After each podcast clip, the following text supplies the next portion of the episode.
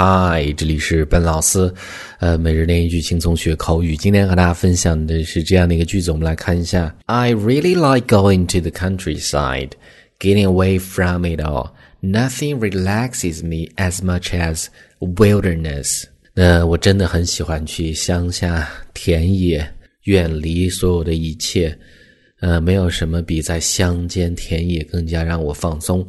来，我们看中间发音的细节。第一个句子啊。I really like going to the countryside.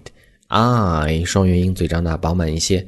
I really 中间的 e a 是 a 这样的一个双元音。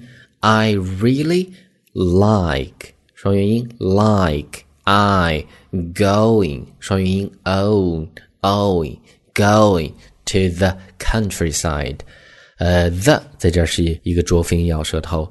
The countryside。 Th 所有的音都在咬舌头嘛，countryside side 中间的 i 也是一个双元音。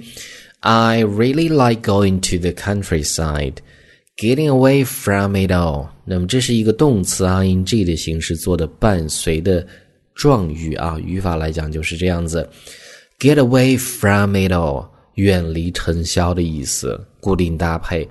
getting 在这儿 ing 啊，getting 美式发音中间的 t 读的了，这个地方 getting away away a y 是一个双元音 a，嘴角往两边张开，时间发久一些，getting away from it all from it，注意这个后面三个单词的连读啊，from it all t 读的了，from it all from it all。Getting away from it all，就这么去读。Nothing relaxes me as much as nothing，只有什么？翻译过来就是只有。Nothing 在这儿，th 是一个清辅音咬舌头。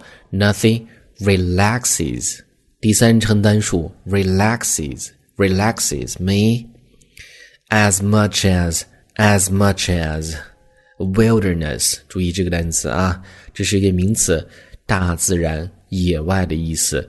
呃，中间的 i 发的是短音 a，wilderness，ness，wilderness，wilderness，就是这么去读啊。所以这是这样的一个句子呢，连接起来，跟我模仿三次啊。第一次，I really like going to the countryside, getting away from it all.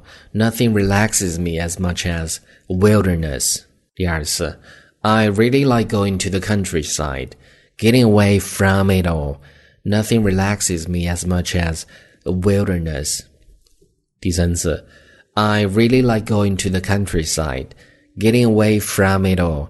Nothing relaxes me as much as a wilderness. Alright, guys，所以这是我们今天这样的一个句子呢。最后依然提醒大家去关注我们的微信公众平台，搜索“英语口语地道说”，点击关注之后呢，就可以获取每日一句发音打卡的练习。这里是本老师，I'll talk to you guys Next time.